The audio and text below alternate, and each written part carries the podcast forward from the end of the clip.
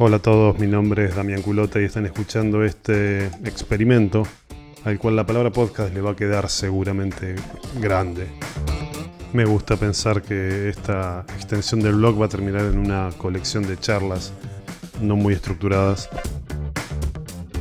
Magento, Magento va a tener un rol central, obviamente, pero el e-commerce en general y distintos aspectos relacionados con la vida profesional también van a formar parte de esas excusas que vamos a usar para, para conversar.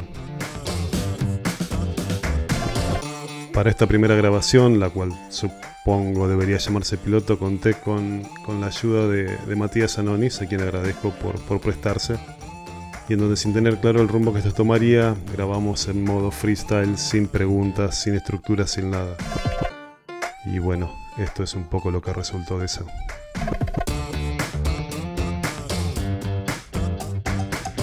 Bien. Eh, primer grabación del, intento de podcast. Todavía no sabemos qué va a pasar ni a dónde va a terminar.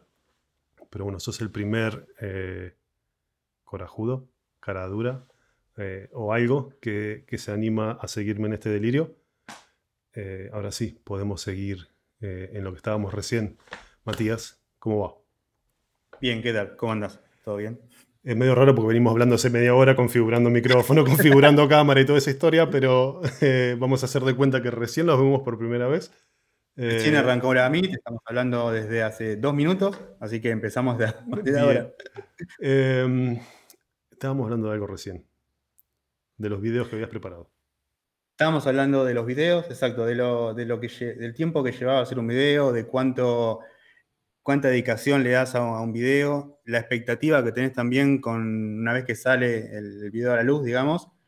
Y yo creo también de que no, no se llega a valorar el, todo el trabajo que, eso implica hasta que lo, haces, digamos. Por ejemplo, si vamos a hablar de, los posteos que, que, vos haces en tu blog, el otro día estaba leyendo un posteo y la redacción que tenía ese posteo me pareció muy buena y digo, esto, si yo tendría que escribirlo, me llevaría, no sé, al menos dos horas.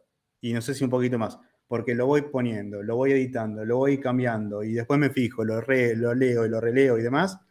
Y entiendo que eso debe llevar un tiempo.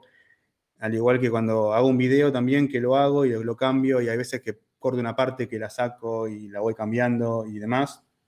Eh, Creo que podés hablar encima porque van a salir por separado, entonces... Sí, sí, sí, no, eso está claro, sí. Eh, te estoy escuchando. Ok, ok. Eh, bueno, eso básicamente, el, tiempo que lleva y, toda la producción que tiene, que creo que no, que otra persona lo puede ver y no puede notar todo el, trabajo que realmente implica. A mí me pasa con, el tema de los posts, eh, depende, porque depende del post. hay días que estoy muy, si es algo de código, justo estuve muy con eso y estuve, no sé, toda la semana peleándome, entonces después darme vuelta y, bajarlo, bajar todo el código y explicarlo puede salir muy rápido. Y a veces eh, son posts mucho más complejos que, y por falta de tiempo, me ha tocado describir un post en cerca de dos semanas. O sea, y, el problema que me genera es, cuando termino de escribir todo el post, vuelvo a leerlo desde el comienzo y se nota cómo tuve los cortes en el texto, porque decís, mira, acá venía con un, con un ímpetu, acá bajó las revoluciones, acá puso quinta, acá puso marcha atrás, digo, y tengo muchos problemas de reescritura no para la idea del post, sino para cómo voy hilvanando cada uno de esos, si querés, capítulos, que en realidad no son capítulos porque son uno solo. Ahí sí me lleva mucho tiempo. Eh, no sé, anoche estuve intentando escribir un post y estuve tres horas armando gráficos y me enojé y borré todo y quedó ahí tirado. Tengo el draft en algún lado. Depende. Gráficos para el. Unas gráficas para explicar una idea. Ah, eh, no, no eran fotos, era tipo un workflow, una, una cosita y Depende, hay posts que salen en media hora y otros que me toman un montón de tiempo y cuando son de código también a veces, yo cada vez que escribo código, más allá de que ya lo tenga hecho, vuelvo a poner a prueba el código que estoy escribiendo, del cual estoy escribiendo el post. Entonces, escribir el post es volver a probar el código y por ahí le haces algún arreglo y una prueba. Y si es Magento, cargar Magento y instalarlo. Entonces, depende, varía. Pero bueno, no se trata mucho de, lo que yo haga con el blog, esta, esta llamada eh, eh, todo el mundo obviamente se la pasó hablando del 2020, la pandemia, el encierro, bla, bla, bla, bla. Eh, no, es muy original sacar el tema. Pero a ver, vos no eras un trabajador principalmente remoto, y el 2020 te llevó a trabajar remoto. hago esta separación, para mí es algo, no por bueno o por malo, pero es algo que ya hace 10, un poco más de 10 años que trabajo de esta manera. Yo casi no lo sentí. Eh, ¿Qué te pasó a vos como programador de repente encontrarte solo todos los días en tu casa? Em, para mí me pareció genial estar todos los días en casa. Eh, sí, igual también no, me cambió tanto la, pandemia con respecto a la forma de trabajo y demás. Sí me, pasaba de que iba a la oficina al menos dos veces por semana y vivía en Lanús. El trabajo quedaba en Palermo, tenía una hora y media de viaje, ida, una hora y media de viaje de vuelta, tráfico de por medio, entonces para llegar a las 10 de la mañana quizás, eh, mi día empezaba a las 7 y media, 8. Me bañaba, me cambiaba y demás, y tenía que ir hasta el trabajo dos horas, hasta que empiezo a trabajar.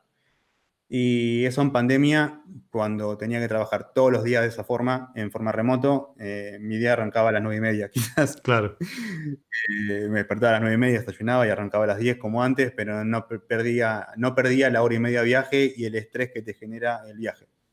Entonces, en ese sentido, para mí cambió bastante por ese lado, pero con respecto a los hábitos y demás, eh, tampoco, en eso sí que no cambió, porque después del trabajo volví a mi casa y me quedaba viendo algún tipo de video, estudiando algo o con la computadora y demás. Y en pandemia es lo mismo. Después de trabajar hacía exactamente lo mismo. Alguna serie quizás, porque tenía un poco más de tiempo de viaje, entonces metía alguna serie en el medio pero también lo mismo, video, estudiar o computadora y demás. Entonces, me sobraba tiempo de alguna forma. Todo el tiempo que perdía en viaje me terminaba sobrando. Sí, sí, sí. El, con respecto a las salidas y demás, no, no salía tanto. Eh, creo que ningún programador sale, sale demasiado. Eh, así que en ese sentido no me, no me cambió, digamos, la, la, pandemia. Está bien.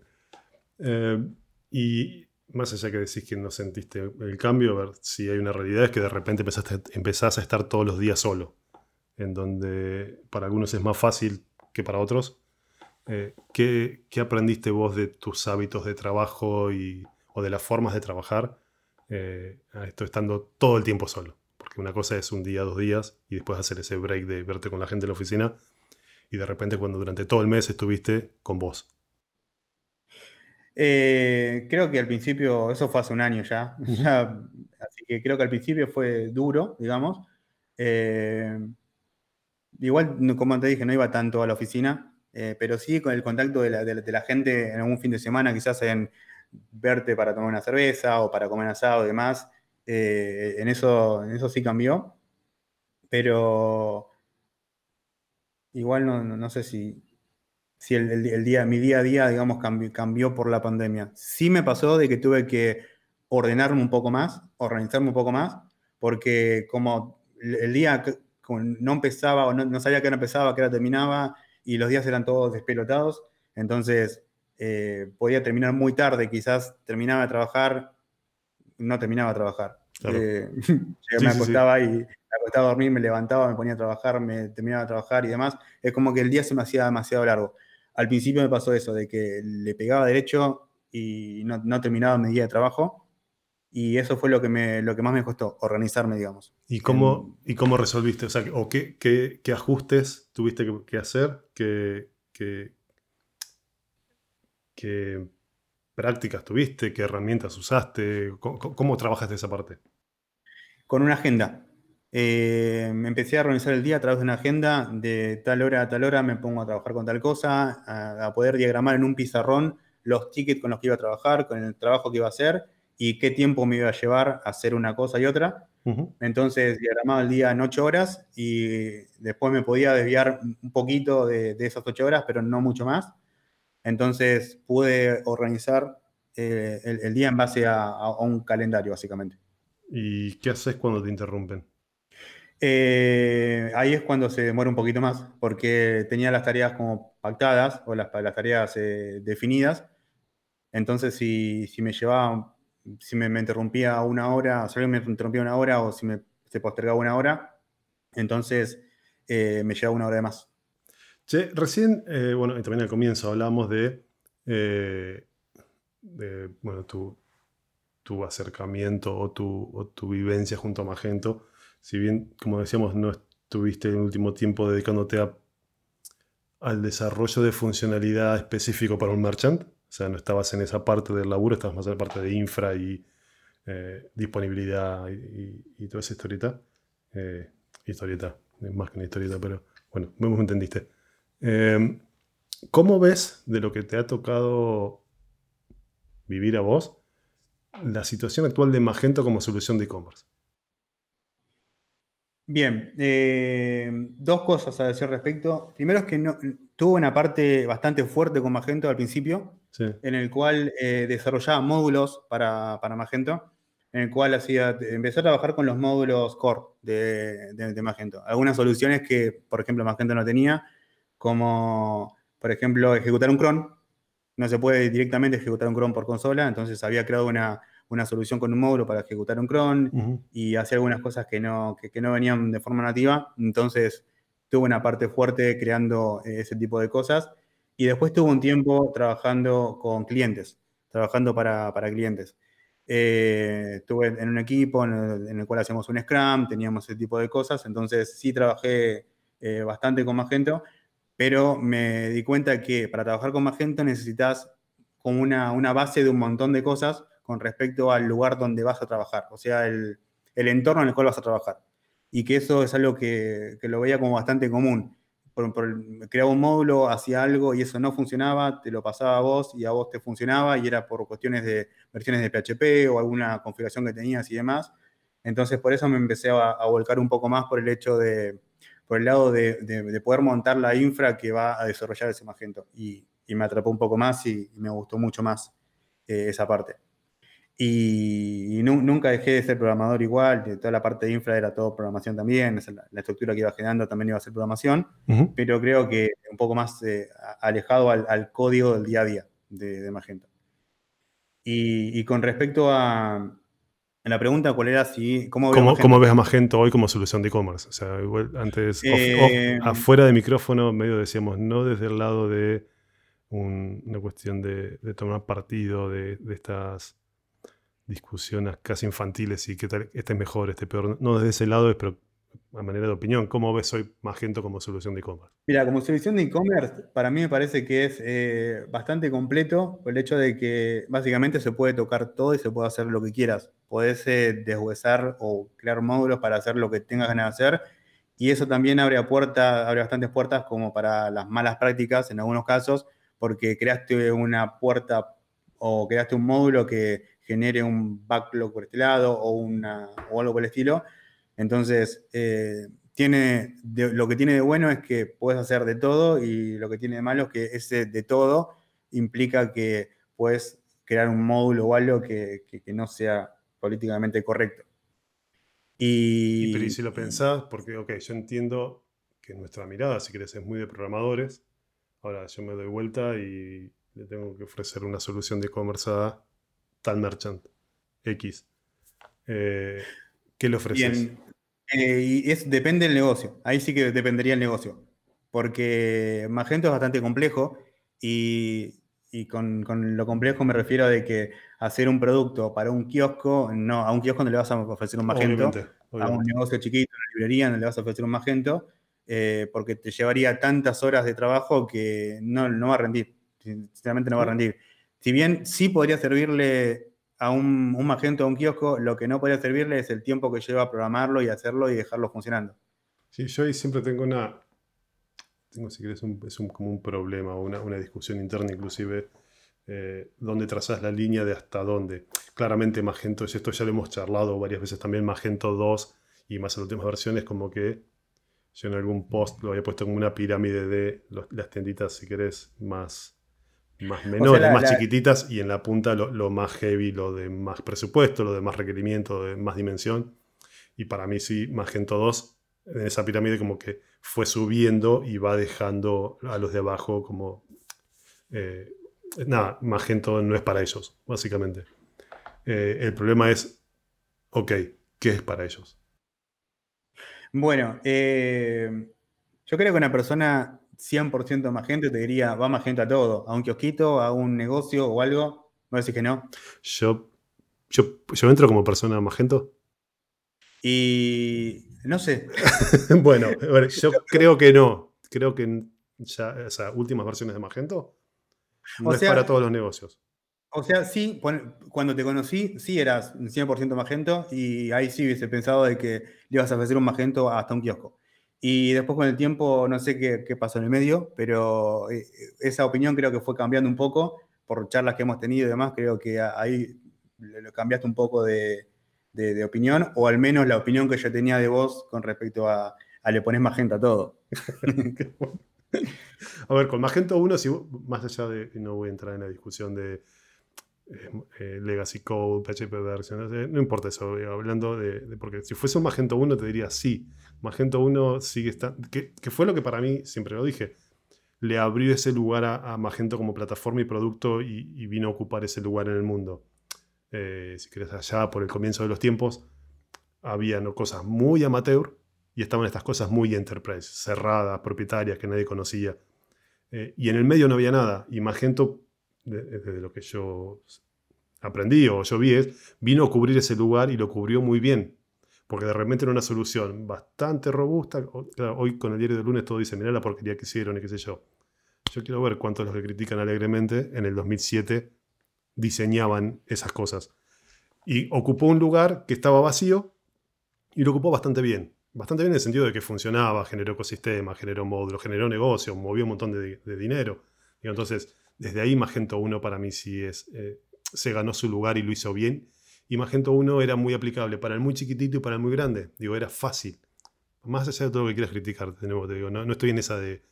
Digo, aparte, a veces a mí me dicen, sí, pero Magento, sí, a mí me va a contar los problemas Magento, si hace 12 años que vengo nadando en ese lodo, en ese barro con, con Magento. Yo sé cuáles son las partes de porquería. Eh, pero igual así, digo, creo que Magento 1 se ganó muy bien su lugar. Magento 2 al comienzo capaz, qué sé yo, pero a medida que va creciendo, deja muy claro que para los pequeños proyectos es demasiado. Otro día hablaba con, eh, con quien también hablo mucho, con Pedro García de España, Perichus, eh, y hablábamos sobre esto y las soluciones, y estábamos hablando de lo que hizo Next.js con, con la solución de e-commerce, que van a ser una especie de front en BWA para BigCommerce y bueno, y unas cosas. Y charlábamos, ¿qué diferencia hay quizás ahora en cuanto a soluciones de e-commerce con hace 10 años cuando sale Magento 1. Eh, porque hoy de repente, si yo te digo, usa cualquier cosa de backend, que todo sea headless, que todo sea API, y todo el frontend hacetelo vos de cero. Hoy no te suena descabellado. Hace 10 años te pareció una bestialidad hacer eso, porque tienes que hacer todo el backend, todo el frontend. Digo, si crees, hace 10 años todos queríamos la solución ya hecha, monolítica, empaquetada, que nos resolviera todo. Y hoy estamos más en un, ¿sabes qué? Dame la API nada más y yo me encargo del resto y mientras menos me molestes o mientras menos me impongas, mejor. Digo, ahí también una cuestión cultural. No sé si tanto si es cultural, sino también hay más herramientas y frameworks y, JavaScript ha aportado mucho para bien y para mal de, tener herramientas de, darte experiencias de tienda más interesantes. Eh, entonces también quizás eh, mi, mi, apreciación, si todo es con Magento, tiene que ver con eso. Primero, porque Magento 2, como te decía, se corre en esa pirámide, o sea, se va más para arriba y empiezan a aparecer soluciones que nos permiten hacer cosas que antes no podíamos, o no tan fácilmente. Ahí tengo preguntas y esto da para, da para charla, me parece. Eh, y no soy un amante de JavaScript y a la, hoguera. Mira, eh, yo tampoco. Está bueno lo que planteaste sobre el tema de, hay por ejemplo un serverless de que puedes hacer un montón de cosas y lo único que te genera es un endpoint y vos puedes hacer un, de hecho, una, aplicación, un HTML estático y tenés un montón de endpoints que van a un serverless y por detrás haces una lógica bastante importante y eso no es un servidor o no te, no te está consumiendo un servidor. Un serverless es un endpoint que vos le pegás a ese endpoint, te procesa algunas cosas, te da una respuesta y no tenés que tener un servidor montado para eso. Entonces, en algunos casos, hasta qué tan necesario es tener un servicio que está a las 24 horas prendido y esperando un request cuando tiene tráfico en cierto tiempo. Entonces, depende, la verdad que depende bastante el, negocio y, y cuándo es conveniente y cuándo no una solución tan robusta. Ahora, con respecto a Magento 1, ya que sacaste el tema, podés contarnos a las personas que arrancamos con Magento 2, eh, antes de Magento 1, digamos, si tenías un, solución bastante básica, un hueco y después Magento 1, eh, ¿qué teníamos antes de Magento 1? Soluciones, A, soluciones a medida, a lo bestia, Oscommerce, eh, ya no me acuerdo de todos los nombres. Eh, había mucho custom, había un par de soluciones en PHP, había mucho, había un .NET. Pensá que también del 2001 al 2010, si querés, es como el, auge, o, no sé si el auge, como no soy un .NET, me van a también crucificar, digo, pero digo, fue todo el crecimiento de .NET, PHP no era lo que soy ni a palos, entonces tenías muchas soluciones propietarias en .NET. Yo me acuerdo cuando yo empecé con Magento que Movistar Argentina usaba una solución, no, nunca me acuerdo el nombre, no sé, en donde yo trabajaba la, la gestionaban. Eh, y vos comparabas esa plataforma que estaba usando en un entorno Enterprise y, que movía y todo lo que sea, y vino Magento y en términos funcionales, en términos de experiencia, con todo lo que puede haber sido Magento 1.0, o sea, a ver, no estoy hablando de Magento 1.9, eh, era superador. Eh, y sí me cansé de ver un montón de soluciones custom. Digo, Commerce es el primero que me acuerdo de PHP porque por viejo habían otras. Yo llegué a conocer soluciones en ASP3, o sea, ASP, no .NET, ASP, el más viejo, que estaban bárbaras, pero mirabas el código y si vos hoy puteás a, a Magento 1, con eso te querías, nada, tirar por el balcón. Eh, no recuerdo, no sé si había, no había una consolidación de plataformas, no había opciones básicamente. Tenías, por esto decía estas, si querés amateurs, Después voy a hacer la investigación para saber qué había en ese momento, porque no me acuerdo. Eh, y después estaba lo Enterprise, que tenías que pagar, que costaba mucha guita, que no, era de acceso público, que no se podía ver, no había open source. O sea, toda esa movida hoy la damos por ahí muy por sentada. Hace 10 años no era así, eh, para nada. Sé que soy subjetivo, digo, porque yo sigo teniendo este, esta cuestión de, aprecio entre, sí, entre aprecio, amor y respeto por Magento 1, porque será porque le pude sacar algún tipo de provecho, posiblemente. Digo, pero se dio en un momento que permitió, o sea, que permitió que se expanda el e-commerce, básicamente. No estoy diciendo que sin Magento no hubiese sido posible, no es el único, pero pasa que es el que estuvo en el momento que tenía que estar y estuvo donde había que estar y, permitió lo que permitió. Eh, no, si pensás en plataformas de e-commerce, no tengo recuerdo, capaz porque estoy muy, muy con la visera de Magento, pero no tengo recuerdo de una herramienta, ¿sí? de un software. WordPress quizás es lo más parecido WordPress está mucho más, mucho más expandido, pero las comunidades son bastante más... Eh, hay muchas comunidades. Magento tenés un ecosistema casi único. Hoy creció mucho más y son más mainstream en los últimos años, por lo cual hay mucha más gente y no todos nos conocemos, obviamente. Pero durante muchos años era el ecosistema Magento y estaban todos en el mismo lugar y, era, una sola cosa. Eh, no, sé qué otra plataforma te, te da eso. Plataforma, no lenguaje, ¿eh? no, se confunda. Pues si me va a decir JavaScript, claro. Eh, entonces, para mí, Magento 1, yo lo veo como algo más que bueno. Eh, con todos los dolores de cabeza que puede tener de código, de nuevo. Hoy todos alegremente dicen, ah, era una porquería de acá, una porquería de allá, mira lo que hacía, mira lo que no hacía. De nuevo, se diseñó en el 2007. y hoy sigue funcionando. Eso, eso, es lo otro. Más allá de cuestiones yo te lo pongo a funcionar hoy, te pongo un 1.9, de hecho hay un montón de Magentos 1 funcionando. Eh, y yo no sé si yo soy capaz de diseñar un software hoy que tenga cierta estructura, que permita extensibilidad, que le permita a un montón de personas del mundo construir sus negocios, a los que lo usan ganar un montón de dinero y, durante, dentro de 10 años siga funcionando. ahora parece como que dentro de, que vos me a mí. O sea, estamos como switcheando un poco el rol. Bueno, bueno, eh, cambiamos si querés. No, no, no, no, no, está bien, pero al menos igual ah, ah. ya te dije, o sea, esto no es nos juntamos a charlar hoy y nunca más. Digo, esto puede volver, de hecho va a volver. Em, el tema de Magento a mí me parece, que, eh, de nuevo, yo ahí hablo así con el diario del lunes, hubo un gran, gran pifie en vender eh, que era un upgrade. Y eso trajo un montón de expectativas mal definidas, trajo un montón de desilusiones porque no era un upgrade. Era ser una plataforma totalmente diferente. Hoy con Magento 2.4 ya todos lo sabemos, los que hicimos más de alguna migración lo tenemos reclaro. En ese momento, por culpa del marketing, por culpa de Magento, por culpa de las agencias, por culpa de la comunidad, no, importa, hoy ya eso no cambia.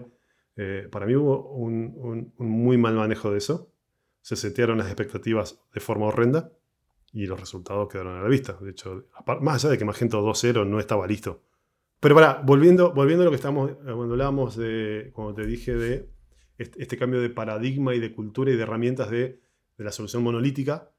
Sí. a algo más, no me des todo, yo agarro lo que necesito, uso un JavaScript en el front y lo que sea. Vos dijiste esto va a dar para muchas preguntas. ¿Qué prefiero, digamos? Yo prefiero el monolítico toda la vida. O sea, me, quedo con eso y después a ese monolítico me fijo qué, qué uso y qué no, pero prefiero una solución construida, digamos. Eh, si fuese un reclutador, te diría dónde te ves dentro de cinco años. No, esa, ese sí es un tema para podcast. Eh, traigo un reclutador y que, y, que empiece a contar qué es lo que le parece al reclutador, qué es lo que piensa el reclutador de los developers, de los programadores. Eh, que salimos con cosas como, y yo quiero trabajar de tal hora a tal hora, o creo que en un, momento se, dio vuelta la, pelota en el cual no vas a buscar un trabajo, no vas con un CV a buscar un trabajo, sino que el trabajo te empieza a, llamar a vos y llega un momento que tenés propuestas de todos lados para trabajar en un montón de lados y con cada uno te empieza a ofrecer condiciones y cosas que decís, luego, ¿qué pasó acá? O sea, no, ¿Cuándo cambió esto? ¿Qué, pasó en el medio? Sí, eh, de nuevo, a mí la edad me permitió verlo un poco eso. O sea, hoy con tantos años miras la foto y decís, mira, acá pasaba esto. Y hubieron como grandes momentos. Eh, todos tenemos anécdotas donde algún reclutador te mandó cualquier tipo de mensaje. Te mandó fruta, te cambió el nombre, te, cambió el género. Exacto, ¿cómo andabas Martín? ¿Qué tal? Te empieza a copiar y pegar. Sí, sí, les digo, a todos nos pasó. Eh, yo fui cambiando los, momentos de amor, odio, todo eso. Hoy por hoy trato de contestarles a todos, todos, todos, todos. Mira, te agradezco, no estoy interesado, suerte con tu búsqueda. Digo, algún tipo de, mira, lo leí, pero está todo bien, mucha suerte, nos vemos en el futuro. A todos. no, está bien, pero ¿qué pasa cuando no te contestan? O sea, por ejemplo, yo en un tiempo eh, me llegaba una propuesta, mira, te estoy ofreciendo tal cosa, tal otra, ¿querés empezar a arreglar heladeras o algo? Y lees esto y decís, eh, no, no, no, te tomaste dos segundos en, leer qué es lo que hago, en dónde estoy trabajando, como para ver la oferta que me estás dando. O, por, o te, te, digo otra cosa, por ejemplo. Eh, Hola, Matías, ¿cómo estás? ¿Qué tal? Mira, tengo tal oferta para ofrecerte y demás. Y le contestás porque ves el mensaje y mira, la verdad que no estoy interesado, te agradezco la propuesta y demás. Y te clavó el visto y no te contesta más. Hay personas que, que, por, ejemplo, le decís eso y te bueno, ok, quedamos en contacto y demás o algo. Y entonces a mí se me fue la culpa de dejar de, responder los, los, mensajes cuando me empezaron a clavar el visto eh, en la respuesta que le daba para decir, mira, por el momento no y demás. Me clavaban el visto, bueno, no respondo más. Yo, no, a ver, Simplemente yo respondo si no estoy interesado y dejo ahí el mensaje, si me contestan o no. La verdad no le doy mucha trascendencia. Entendería también, a ver, por un momento trato de ponerme en el lugar del otro. Digo, por ahí están desesperados buscando un perfil de X características y mandan 60 mensajes. Si en cada de 60 mensajes de esa búsqueda, que aparte no llevan una búsqueda, llevan múltiples búsquedas, se tiene que poner a responder amablemente, con todo, o sea, hacer todo el ping-pong de ida y vuelta, digo, debe ser medio locura. Incluso queriendo hacerlo, debe ser bastante difícil en cuanto, por tiempo físico, digo, imagino. Ahí está la, parte de meter un recruiter acá como para que a, contarlo. A darle una otra campana. ¿Qué, qué, es lo que pasa en el medio? Está bueno por momentos dejar de comportarte como un tonto soberbio y decir, mira, ¿sabes qué? No, te agradezco. No, no, no, cuesta nada contestar. Por más que digas, otra vez este mensaje me mandas. Por más que tengas ese sentimiento de decir, mira, te agradezco. A mí me pasa, por ejemplo, eh, de que cuando me suelen eh, mandar una, oferta por Magento, eh, les doy el link del, Slack de Mugar. Le digo, mira, en, hay, una, hay, una, comunidad Mugar, le comento sobre Mugar, le digo, puedes acá, acá puedes encontrar desarrolladores de Magento, tenés tenemos un canal de Slack, ahí tenés la parte de oferta de trabajo y puedes hacer una consulta ahí. Le doy el link, este tipo de cosas, Luis, lo he hecho alguna vez como caso aislado, no, no lo tengo como práctica, pero por ningún motivo en particular. Lo, lo, lo, hago mm. y sí tengo un mensaje que copio y pego, pero en ese copio y pego es el de comento sobre, sobre Mugar y después me fijo, eh, me, me, pasó por ejemplo que me fijé al rato y veo que se agregó esa persona. Sí, sí, sí. Y que está bueno. Y después eh, publica su oferta y tiene alguna interacción o algo y me parece que está copado. Está bueno. Eh, que, que Ah, o sea, no, a mí no me sirvió la oferta, digamos, o... No, pero me puede servir a alguien. Le, puedo dar una, opción para que la persona pueda entrar a tal lugar y, quizás encontrar algún desarrollador. Sí, eh, sí, a ver, yo adhiero totalmente a eso. De hecho, de alguna u otra manera hasta lo practico. Eh, porque a veces también me pasa que, porque hablo en privado con alguno, eh, con cualquiera de los que conoces de Mugar, digo, y por ahí llega una oferta y más allá de ver, que yo sepa que están trabajando en una empresa donde incluso puedo ser, puedo tener cierto vínculo con los jefes o los dueños o, no sé, o, compañeros, pero sabes que la persona está buscando trabajo no desde el lugar de, ir a... Porque es un tema bastante complejo ese. Siempre está en no me roben los recursos. Es como una postura, más cuando tenés un recurso tan finito como es un programador en Argentina y ni hablar si es un programador magento. Eh, pero también a veces, como sé que tal persona está con o cierto deseo o cierta necesidad, qué sé yo, a veces como que junto los puntos, ¿no? join the dots. Y nada, pero solamente eso, después cada uno hará lo que le funcione.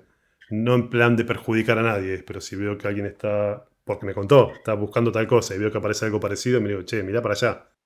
Siempre está bueno dar una mano cuando tenés los contactos. En tu caso, por ejemplo, que conocés bastantes personas, eh, me, ha pasado de consultarte por algunas cosas y demás. está bueno que puedas dar una mano. Yo también lo, trato de hacerlo cuando, cuando tengo los, medios o, conozco a alguna persona, siempre es, bueno ayudar. Porque la, verdad que somos bastante, creo que privilegiados se podría decir, no sé si privilegiado la palabra, pero yo me pues siento bastante como agradecido por, eh, el, tipo de trabajo que, hago, que cuando lo empecé a hacer no sabía que podía darse de esta manera, eh, que se podía, que, podía generar tanto trabajo y, tantas posibilidades. cuando yo cuando empecé a programar, empecé a hacerlo porque tenía ganas y porque me gustaba, era más que nada porque, porque me gustaba hacerlo. Y después explotó todo en buscar programadores por todos lados, o buscar ingenieros y, y demás, y tenés las puertas abiertas a un montón de lados. Pero cuando cuando empecé a trabajar esto, digamos, no era tan, no era tan así como es ahora, de que tenés tantas opciones. Y, la verdad que estoy como agradecido por eso, porque creo que, se abren muchas puertas y tenés eh, opciones de, de algo que nunca hubiese pensado de que puedes trabajar de cualquier parte del mundo. Agarrás una computadora, estás trabajando en Argentina y después te querés ir de viaje a tal lugar, te llevas la computadora, estás trabajando remoto y puedes trabajar de cualquier lado y tu trabajo va a ser el mismo y no, se va a perjudicar tu trabajo por estar en otro país. Sí, sí, eh, tenés, muchas más posibilidades, eh, básicamente. Lo que se dan es eso, es cómo se amplifican las, las oportunidades que tenés. Después cada uno... Eh, bueno, gracias por exponerte y acompañarme en este, este momento ridículo. ¿Querés grabar la intro de vuelta? no me acuerdo. No diciendo que es el primero por las dos que lo quieras sacar cuarto, quinto. No, no pasa nada. va primero. No tampoco. Es muy difícil presentarse. Doctor, hablamos en Dale, estamos hablando.